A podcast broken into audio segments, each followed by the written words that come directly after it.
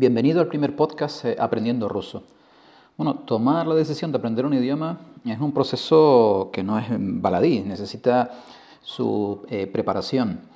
Me pareció interesante en un momento determinado el eh, tomar la decisión de incluir en los podcasts lo que había sido, no, no con demasiado detalle, pero lo que había sido y lo que está resultando y lo que va a resultar todo el proceso mío proceso personal de aprendizaje de un idioma complicado como es el ruso, siguiendo por supuesto siempre todas las pautas de mi programa eh, Más idiomas, más vida.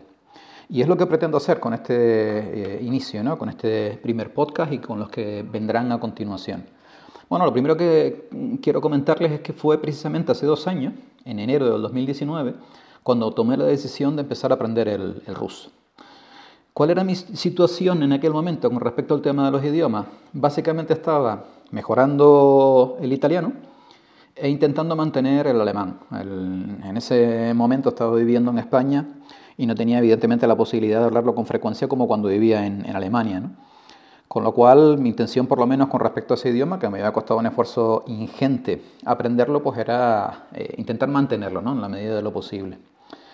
Bueno, después del el español, que es mi lengua materna, haber aprendido catalán, francés, inglés, alemán y estar eh, trabajando el italiano, esta sería mi séptima, mi séptima lengua. En ese momento, bueno, eh, y siguiendo las pautas que comento con bastante detalle en el programa, lo primero que me planteé fue lo que sería en sí la toma de la decisión. O sea, en aquel momento realmente estaba eh, en una situación en la que me lo podía permitir, disponía del tiempo necesario eh, una de las primeras claves, el tiempo, em, para eh, aprender el idioma, no solamente a corto plazo, sino también a medio y a largo plazo. Y, por supuesto, el tema también fundamental que les comento siempre, que es el aspecto del, del leitmotiv, mm, la motivación. Bueno, de entrada me apetecía hacerlo, ¿no? Realmente me... Mm, hace como hacía unos cuantos años que simplemente le dedicaba gran parte del tiempo al alemán, y tomé la decisión de aprender también eh, italiano. No sé exactamente por qué, fue un momento en mi vida en que bueno, sentí la, la necesidad de seguir avanzando y de aprender otro idioma. Bueno, al respecto, comentar que la mayoría de las veces, la mayoría de personas cuando deciden aprender un idioma, se lanzan sin más, ¿no? cuando deberíamos hacer un replanteamiento inicial, ¿no? antes de iniciar el proceso. Y es lo que les voy a comentar a continuación. Insisto, está más detallado en, el programa, pero aquí simplemente darle unas pinceladas aplicadas a mi situación personal con el ruso. Es una decisión muy importante, una decisión eh, clave, puesto que nos va a llevar una cantidad de tiempo importante, un esfuerzo muy grande durante mucho tiempo, probablemente durante el resto de nuestra vida. Con lo cual, bueno, pues tenemos que hacerlo como siempre, con eh, una planificación inicial buena. Es como cuando montamos un negocio, ¿no? Tenemos que primero eh, planificar todo antes de tirarnos a la piscina, ¿no? con, todas las variables y todos los aspectos que eh, tengamos que tener en cuenta. En este caso, en este caso, yo en el programa les planteo una, mm, una serie de preguntas, una serie de, de, preguntas y de, y de aspectos, una serie de puntos. Primero, ¿cuál sería el idioma que quiero aprender? No es tampoco baladí, es un tema muy importante. Es cierto que a veces nos vemos en situaciones en las que, bueno, por causas ajenas a nosotros o por una situación personal, no tenemos elección. Si, por ejemplo, queremos ir a Estados Unidos a trabajar, pues lo lógico es que aprendamos inglés. Si lo necesitamos en el trabajo porque vamos a trabajar con un cliente eh, francófono, pues tendremos que aprender el francés. Luego nos buscaremos una motivación adicional, que nunca está de más. Pero de entrada ahí, bueno, digamos que eh, poco margen de maniobra tendríamos. Pero si por el contrario tenemos esa posibilidad de elegir el idioma, mm, primero tenemos que tener una visión relativamente clara y amplia de lo que nos podemos encontrar, de, las diferentes alternativas para elegir la adecuada. El segundo es buscar precisamente esa motivación, la razón de ser, el por qué vamos a aprender ese idioma, el, leitmotiv. Para mí una de las claves fundamentales, porque es lo que lo, nos va a mantener, digamos, con esa energía durante todo el proceso que no se reduce a los primeros meses, en donde estamos eufóricos porque, bueno, nos hemos eh, metido en una experiencia fascinante, la estamos empezando y estamos todavía con las pilas completamente cargadas. Hasta ahí, bueno, es relativamente fácil ¿no? mantener el ritmo. El problema viene después, incluso cuando van pasando los meses o cuando van pasando los años. Si mantenemos una motivación clara y sólida desde el principio, Eso desde luego nos va a ayudar tremendamente a lo largo de todo el proceso. Otro punto es hacernos, hacer una reflexión ¿no? sobre qué es lo que yo creo que voy a lograr con el aprendizaje de ese idioma. Eso también es un tema importante y ahí hay una serie de puntos que comento en el programa y en el libro, una serie de preguntas que nos deberíamos hacer al respecto. ¿no? Debemos intentar ahondar todo lo posible, porque en función de esas respuestas a esas preguntas vamos a conseguir tener no solamente más claro el idioma que vamos a empezar a aprender, sino también qué es lo que realmente nos va a motivar. Otro aspecto fundamental sería, bueno, pues qué nivel de dificultad dentro de los eh, idiomas que nos pueden resultar atractivos por las razones que sean, estoy eh, dispuesto a afrontar. Porque claro, no es lo mismo siendo eh, hispanohablante pues decidir tomar, eh, tomar, perdón, la decisión de aprender italiano, con lo cual estamos en un nivel de dificultad bajo, a, eh, como es mi caso, pues decidir aprender ruso, que en una escala, por ejemplo, del 1 a 5, y eso es más o menos lo que he visto en algunas estadísticas eh, norteamericanas, puede estar en un 4, ¿no? es decir, uno de los idiomas más complicados, ¿no? que, o entre los más complicados que se pueden aprender. Entonces es importante que analicemos ese nivel de dificultad, porque entre otras cosas, nuestro esfuerzo va a venir totalmente relacionado con ese nivel de dificultad y las posibilidades de motivación.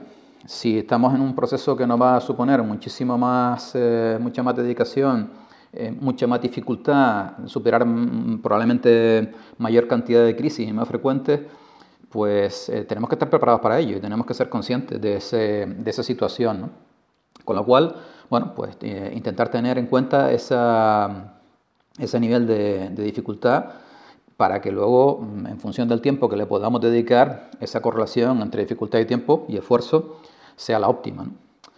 Bueno, ahora, mm, en principio, em, digamos, a partir de esos preámbulos, lo que voy a hacer a continuación es comentarles cómo viví y cómo eh, respondí a esas preguntas, ¿no? en esa fase inicial.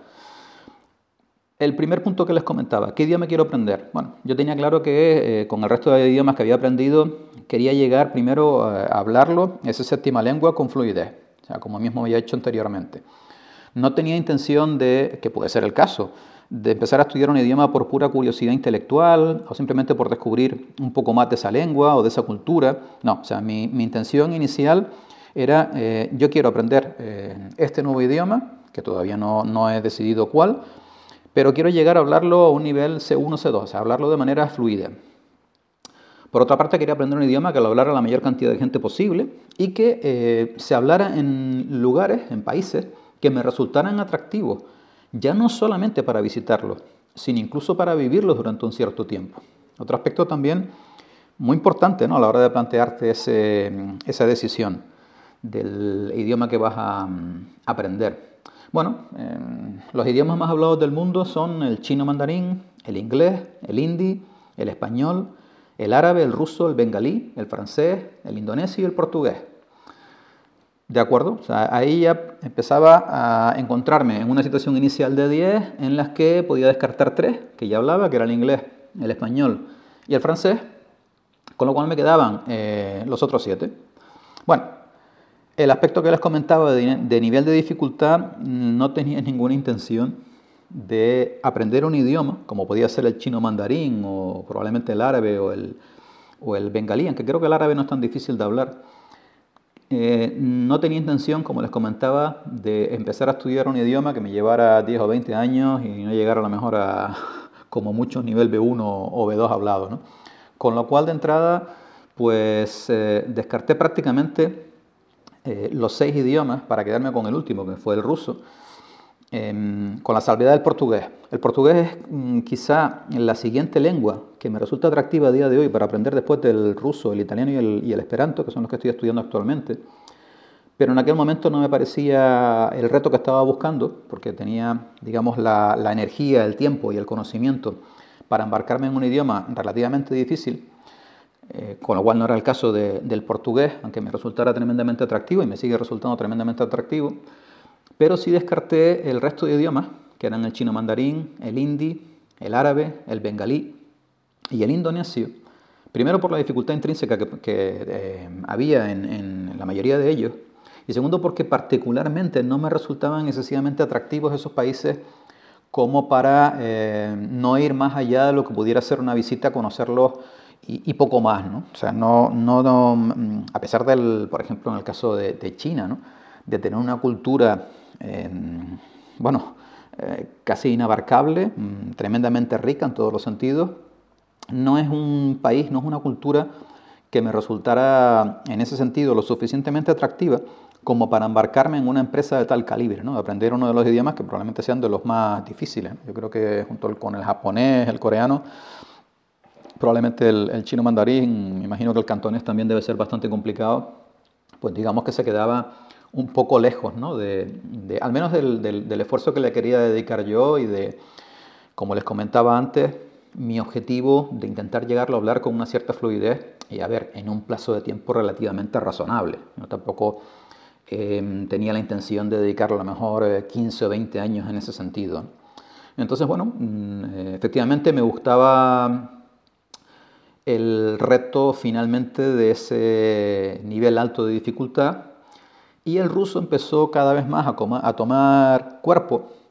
Y mm, ahí sí que hice una, una, visualización y una reflexión durante además eh, varias semanas, a ver hasta qué punto me resultaba atractivo el descubrir mm, lo que, bueno, en su momento fueron los países que componían la antigua URSS, la antigua Unión de, Repúblicas Socialistas Soviéticas, como pudieran ser en la actualidad, bueno, pues eh, desde un eh, país como Bielorrusia, Ucrania, Georgia, Kazajstán, eh, Uzbekistán, o sea, hay mm, una serie de repúblicas, bueno, la, el, mismo Rusia, ¿no? La misma Rusia, que me parecen absolutamente fascinantes. De hecho, bueno, casi todos los días veo los documentales de viajes que para mí son los mejores. Y es curiosamente una de las cosas que he descubierto con este idioma. Eh, se llama Ariel Iriashka, que es mm, cara y cruz sobre temas de viaje y he visto algunos de, esos países en concreto y me parecen absolutamente espectaculares ¿no? para, para visitarlos. También tengo uno de mis mejores amigos que me ha comentado que un colega suyo precisamente se ha dedicado también a aprender ruso y está viajando con cierta frecuencia a esos países y está absolutamente emocionado y encantado de lo que está descubriendo. ¿no? Entonces eso sí que me resultó una motivación adicional importantísima. Hay otro tema con respecto al leitmotiv, con respecto a esa motivación que va más allá del tema de los viajes y del, descubrimiento de todos esos pueblos, de todas esas culturas, tan distintas a, la mía, ¿no? a, la, española, incluso diría a la, a la europea. Em, el, el, hecho de viajar por todos esos países y de vivirlos durante un tiempo es precisamente uno de los objetivos que tengo tan pronto la situación con, con eh, el tema del, del virus se consiga controlar había una razón personal, pero bueno, eso lo dejo para otra, para otra ocasión. Mm, no, no soy yo muy proclive a hablar de, temas personales y bueno, sí es cierto que era una, una motivación bastante fuerte y una, eh, una prueba más de lo que le he dado título al, primero al libro y luego a mi programa, que realmente aprender un nuevo idioma puede significar eh, literalmente incluso, no de manera a lo mejor subjetiva, el tener una nueva vida. Pero insisto, esto lo dejo ahí un poco en, el tintero, em, porque bueno, estamos hablando de un tema ya más, personal, pero efectivamente existía y tenía muy claro una, motivación adicional, aparte de las que les comentaba, del deseo de aprender una lengua, que fuera relativamente difícil, pero que la pudiera llegar a hablar con fluidez en un plazo de tiempo relativamente corto, y que además su cultura, su gente, eh, esos eh, países en donde se hablara ese idioma fueran eh, también de mi interés, ¿no? que me resultaran realmente, realmente atractivos. Eso no es una cosa que a veces pueda eh, resultar tan evidente. A lo mejor sí, si ya los conocemos, pero si no, insisto, hay que informarse y hay que reflexionar eh, con tiempo. Más vale tomarse, incluso ya les digo, algunas semanas para hacerlo antes de lanzarnos a la piscina, para luego ya ir con las, las alforjas bien llenas y tener el, sobre todo la que corresponde a la motivación a tope. Evidentemente eh, era consciente que estaba intentando aprender, eh, me estaba planteando aprender un idioma que no era fácil y tengo que admitir, tengo que admitir que eh, incluso pasado el primer año de estudio del ruso, incluso algunos, algunos amigos me lo preguntaban, ¿no? Bueno, ¿y, ¿te resulta más fácil que el alemán? ¿Te resulta más difícil que el alemán? Y yo tenía mis dudas porque todavía no había avanzado demasiado con el, con el idioma, pero más o menos pensaba que era ahí, ahí. Incluso en algún momento llegué a pensar que el alemán era más difícil. Ahora, después de dos años, no tengo ninguna duda, no tengo ninguna duda, y ya lo iré comentando a lo largo de los diferentes podcasts, de que el ruso es más complicado, al menos para mí, al menos para mí, que el, que el alemán. Eso es otro tema también interesante, ¿no? la, subjetividad de los idiomas y cómo va cambiando nuestra percepción de los mismos a medida que vamos avanzando en el conocimiento que, que tenemos de esos idiomas. Eso me viene a la cabeza, por ejemplo, el tema del alemán como mucha gente me dice que, bueno, directamente no le gusta porque no es un idioma que suene muy bien. Es cierto que no tiene la sonoridad que puede tener el italiano, el francés, incluso el propio inglés, ¿no? que es el idioma de la música o, hasta el español. A mí me encanta por otra parte, pero sí es verdad que a medida que lo vas aprendiendo, esos sonidos que al principio te pueden resultar a lo mejor un poco maturos, parece que se van suavizando hasta incluso llegarles a coger el gustillo ¿no? y, disfrutar ¿no? de los sonidos del, alemán. Pero bueno, es cierto que por su sonoridad no es precisamente de los que más eh, fans eh, logra conseguir. Pero insisto que es muy interesante cómo nuestra percepción va cambiando poco a poco con el tiempo a medida que vamos avanzando nuestro nivel de conocimiento de, de ese idioma. En todos los sentidos, en el idioma per se, con todos los matices y todas las peculiaridades que tiene, como también con todo lo que supone el conocimiento de ese, idioma, ¿no? esa nueva vida que estamos eh, empezando a vivir. La cantidad ingente de eh, nuevas puertas que se nos abren, pues está claro que nos van a cambiar la, percepción. Por eso, una vez más, insisto, es interesante y es muy importante hacer ese análisis previo de eh, hacernos una composición del lugar e informarnos sobre lo que nos vamos a encontrar para intentar evitar, entre otras cosas, a toda costa, el hecho de que pasados a lo mejor un año, dos años, nos desenamoremos del idioma. Para mantener ese leitmotiv, para mantener esa motivación o motivaciones, las que quiera que hayamos encontrado al principio, tenemos que enamorarnos de la lengua para continuar con ese esfuerzo ingente que tenemos que realizar. Si ese enamoramiento no se produce, tenemos un serio hándicap, tenemos un serio problema que nos puede llevar o directamente a entrar en el famoso BIEP, que comento en el libro y en el programa, el bucle infinito del eterno principiante, en el que empezamos a darle vueltas a un círculo del que no salimos nunca, y estamos siempre entre un nivel A2 y B1 hablado y no conseguimos avanzar, o directamente perdemos la motivación y lo abandonamos, como suele pasar desafortunadamente, por otra parte, con los métodos tradicionales, en donde muchas veces, incluso de niños, creo que nos ha pasado eh, a la mayoría, como nos obligaron a aprender, eh, pues a lo mejor inglés o francés en el colegio, de una forma evidentemente totalmente equivocada y más parecida a lo que pudiera ser una asignatura que a lo que es el aprendizaje de un idioma, bueno, algunos a lo mejor nos puede despertar la curiosidad y ya por nuestra cuenta lo seguimos aprendiendo, como fue mi caso con el inglés, pero sí que a la mayoría le puede suponer directamente una desmotivación completa y abandonar el tema de los idiomas ya de por vida, ¿no? lo cual es tremendamente, tremendamente triste. ¿no? Bueno, pues en principio, ya lo que les comentaba, mm, en su momento la decisión del, ruso fue eh, cogiendo cuerpo. Yo creo que fueron aproximadamente medio mes, un mes, tres, cuatro semanas lo que tardé en, realizar todo este proceso. Me lo tomé con tiempo, era consciente además de la importancia, que es lo que les estoy eh, recalcando una y otra vez en, en este podcast. Y mm, bueno, era importante también hacerse una composición del lugar y una visualización de lo que iba a significar ese, ese esfuerzo. En concreto para mí era bastante fácil, puesto que ya lo había vivido con el alemán.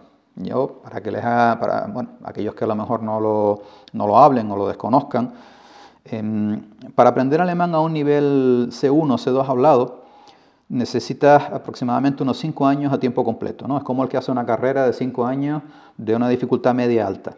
Entonces estamos hablando más o menos para que se haga una idea, grosso modo, de la inversión de tiempo y esfuerzo que se requiere. Otra cosa es que después llegues a un nivel más bajo o que a lo mejor lo eh, hagas durante más años, inviertas más tiempo y no lo hagas con tanta intensidad. O bueno, si has tenido la suerte a lo mejor de aprenderlo de pequeño o incluso haber estado en un colegio eh, bilingüe, pues probablemente esos tiempos se reduzcan sustancialmente o incluso ya seguramente tengas ese, ese nivel. Con lo cual yo sabía que el ruso estaba por ahí, me iba a costar, si no lo mismo, un poquito más que el alemán, como ya tengo claro que es la, situación. Y estaba, estaba dispuesto, estaba dispuesto además a hacerlo en esos siguientes cinco años, que es otro de los, de los temas también que nos tenemos que plantear. Saber cuánto tiempo vamos a necesitar en función de nuestra disponibilidad diaria de media. Es decir, oye, pues si pongo de media hora, pues haré un cálculo con respecto al nivel de dificultad de ese idioma para saber si voy a tardar X años o no. Voy a disponer de tres horas diarias, con lo cual, pues a lo mejor puedo decir, empezar con un idioma de una dificultad superior y en base a eso decir, bueno, no voy a ver el planteamiento al corto, ni siquiera al medio plazo. Lo quiero también ver al largo. En mi caso concreto, no tenía ninguna duda de que disponía de esos 5 o 6 años, evidentemente a priori.